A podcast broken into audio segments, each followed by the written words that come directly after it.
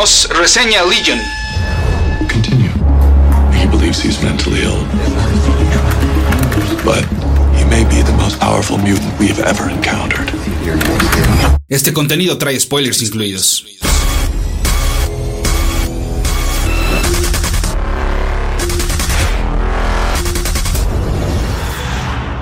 Escuchas. Escuchas un podcast de Dixo. Escuchas a Capitán Pada y sus monitos. Capitán Pada y sus monitos. Cómics y fantasía con Héctor Padilla. Por Dixo. La productora de podcast más importante en habla hispana.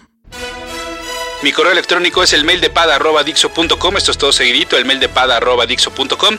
Y mi Twitter es arroba ese auto para que ustedes sigan a ese auto.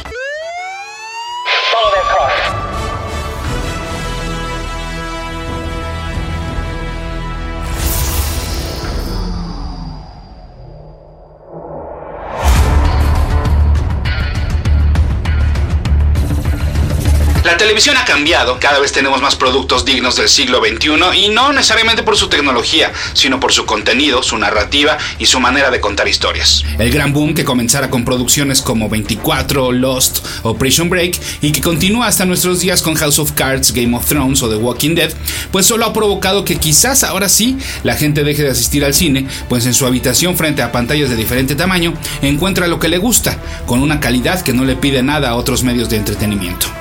Mientras que Agents of Shield se ha convertido en una obra pesada que ya solo siguen aquellos que no se atrevieron a soltarla en sus momentos más débiles, y el llamado Arrowverse de DC Comics no satisface a muchos por sentirlo aún un producto demasiado colorido con sabor a superhéroes, FX pide permiso para pasar al frente y robarnos 5 minutitos de nuestro tiempo para presentarnos Legion, la primera serie de televisión de la 20th Century Fox ubicada en el universo cinematográfico de los X-Men.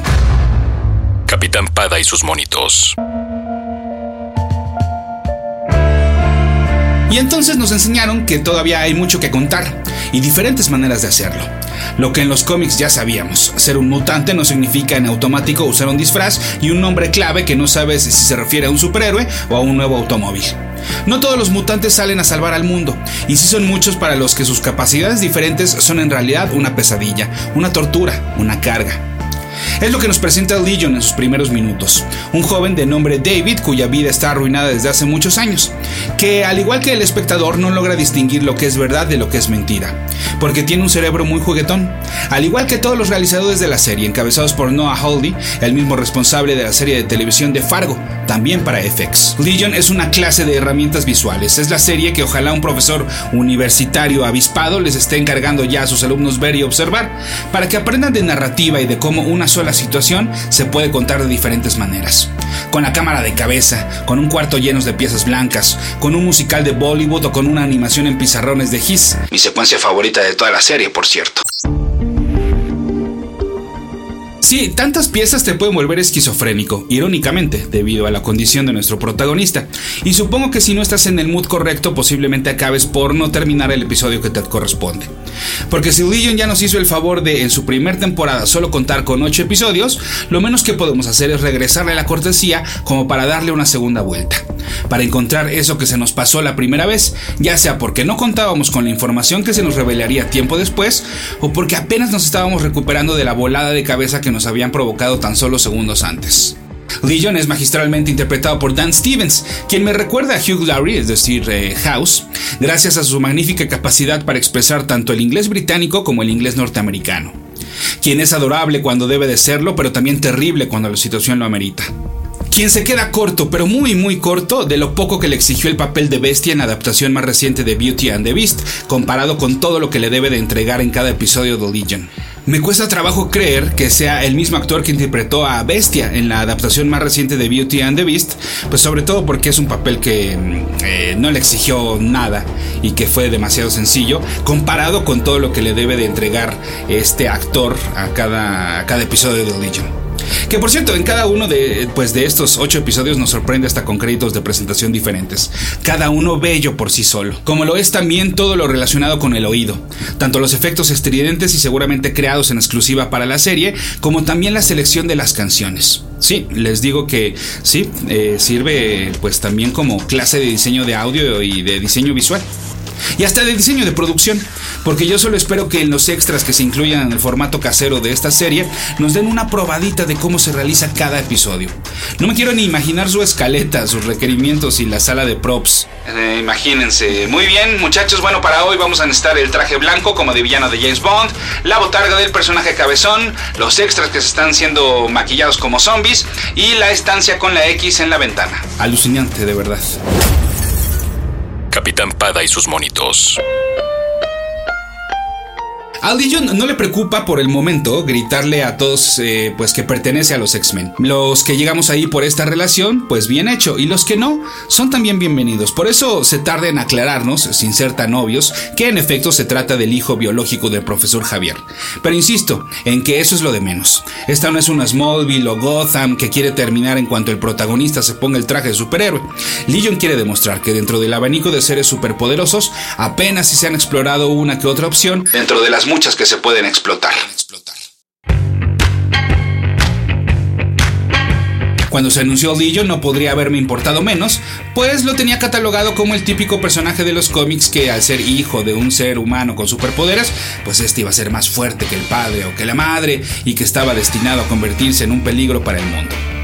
Cuando se estrenó Legion, la serie me demostró que ahora no solo contarán conmigo para la segunda y las temporadas que vengan, sino que es el pretexto que necesitaba para ahora sí leer uno de los títulos infravalorados del primer Marvel Now, y me refiero a X-Men Legacy, protagonizada por Legion. De Legion vamos a estar hablando en febrero del 2018, no solo cuando se estrene la segunda temporada, sino porque si este mundo es justo, estará esta serie nominada y será acreedora a varios premios, merecidos por cambiar, como lo hicieron las que vinieron antes, las reglas de lo establecido en la televisión.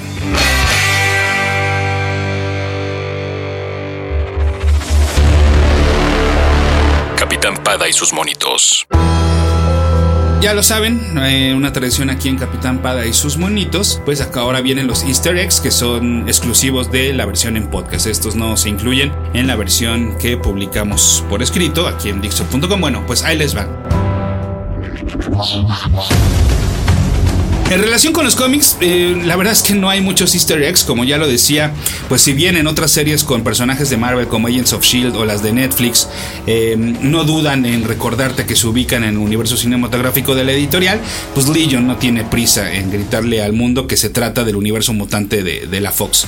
Quizás precisamente porque quiere diferenciarse de cualquier otro producto superheroico que existe en el mercado. Y las referencias se hacen cuando nos explican el origen de Legion, pues en esta mencionada secuencia de los pizarrones y cuando vemos rápido, pero sí de manera muy clara, pues una de las ruedas de la silla de Charles, con esta famosa X que hace las veces de ring. Además, también es más adelante cuando nos enteramos de que el villano principal es Amal Farouk, también conocido como el Shadow King. No cuenta con tantas apariciones como los otros villanos más famosos de los X-Men, pero es cierto que sus participaciones dentro del cómic han sido muy especiales. La más famosa es aquella en la cual, a manera de retrospectiva, nos contaron cómo este fue en realidad el primer mutante malvado al cual Javier se enfrentó y lo hizo dentro del plano astral en el cual pues cada uno adoptó la forma que más creían conveniente para pelear y llegaron inclusive a portar armaduras. Fue esta pelea la que motivó al profesor a reunir a otros Homo Superior para hacer el bien y así entonces fundar a los X-Men. Y esto ocurrió dentro de la clásica corrida del escritor Chris Claremont y el dibujante John Byrne. Otro easter egg que parece muy tonto, pero no lo es tanto, es que dentro de Legion se menciona la palabra mutante con toda libertad. Y bueno, es que recuerden que todo lo que haga la Fox con los personajes de X-Men incluyen los derechos del término mutant. Es por ello que la Scarlet Witch y Quicksilver no son llamados así en el universo cinematográfico de Marvel, sino que se refieren a ellos como milagros. Y les digo, pues sí, no tiene muchos eh, easter eggs relacionados con los cómics, pero sí tiene varios homenajes a películas de las cuales toma inspiración. Por ejemplo, el instituto en el cual está internado Legion y varios de sus compañeros se llama Clockworks, en clara referencia a la película de Stanley Kubrick A Clockwork Orange.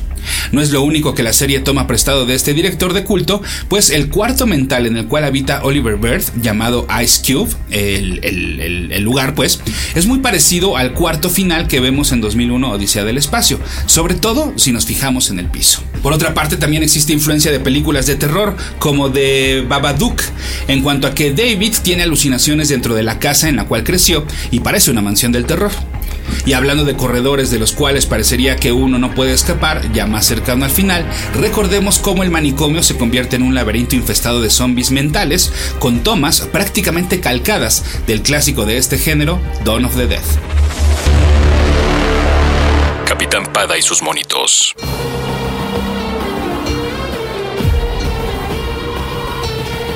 Otro de los grandes aciertos de Legion es ver a Aubrey Plaza dar un papelazo. De ser esta chica loquita, pues se convierte en la principal herramienta del villano. Y una vez que ha quedado totalmente posesionada por el Shadow King, su aspecto y su actitud son muy similares a Nancy de la película de brujas The Craft. Otras cintas más recientes también son homenajeadas, como Inception de Christopher Nolan, con dos de sus escenas clásicas. Legion haciendo explotar la cocina con todos y cada uno de sus elementos flotando en el aire, y pues Domkov enseñándole a Ariadne cómo manipular la realidad mientras comen en un restaurante. Domkov, obviamente interpretado por Leonardo DiCaprio en la mencionada Inception. Otro de los directores a los cuales se les hace reverencia es a Wes Anderson, porque dentro de Legion en diversas ocasiones se utilizan colores pastel y decoración de los 60 y todo esto se une cuando la señora Melanie Birth en Legion está sentada sobre un sillón verde, usando un saco café y un clip para sostener parte de su pelo.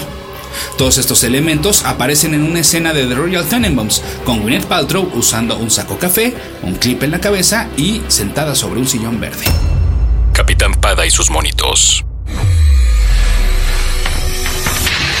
Let the Right One In es una película sueca de vampiros, muy recomendable por cierto. Contiene una secuencia en una piscina en la cual la violencia ocurre fuera del agua y fuera de escena. Y es tal cual como el escape de Legion cuando está atado en la silla dentro de la alberca. Y por último, Noah Hawley ha citado a otro director como influencia para Legion, y se refiere a Terrence Malick. Por ello, no duden en realizar la secuencia en la cual David recuerda su infancia jugando en las calles con su hermana y su perro, creando burbujas de jabón y bajo la narración de su madre con voz bajita. No solo esto, sino que los encuadres y la iluminación son parecidos a una secuencia de la película del mencionado director, la llamada The Tree of Life. Dixo presentó Capitán Pada y sus monitos.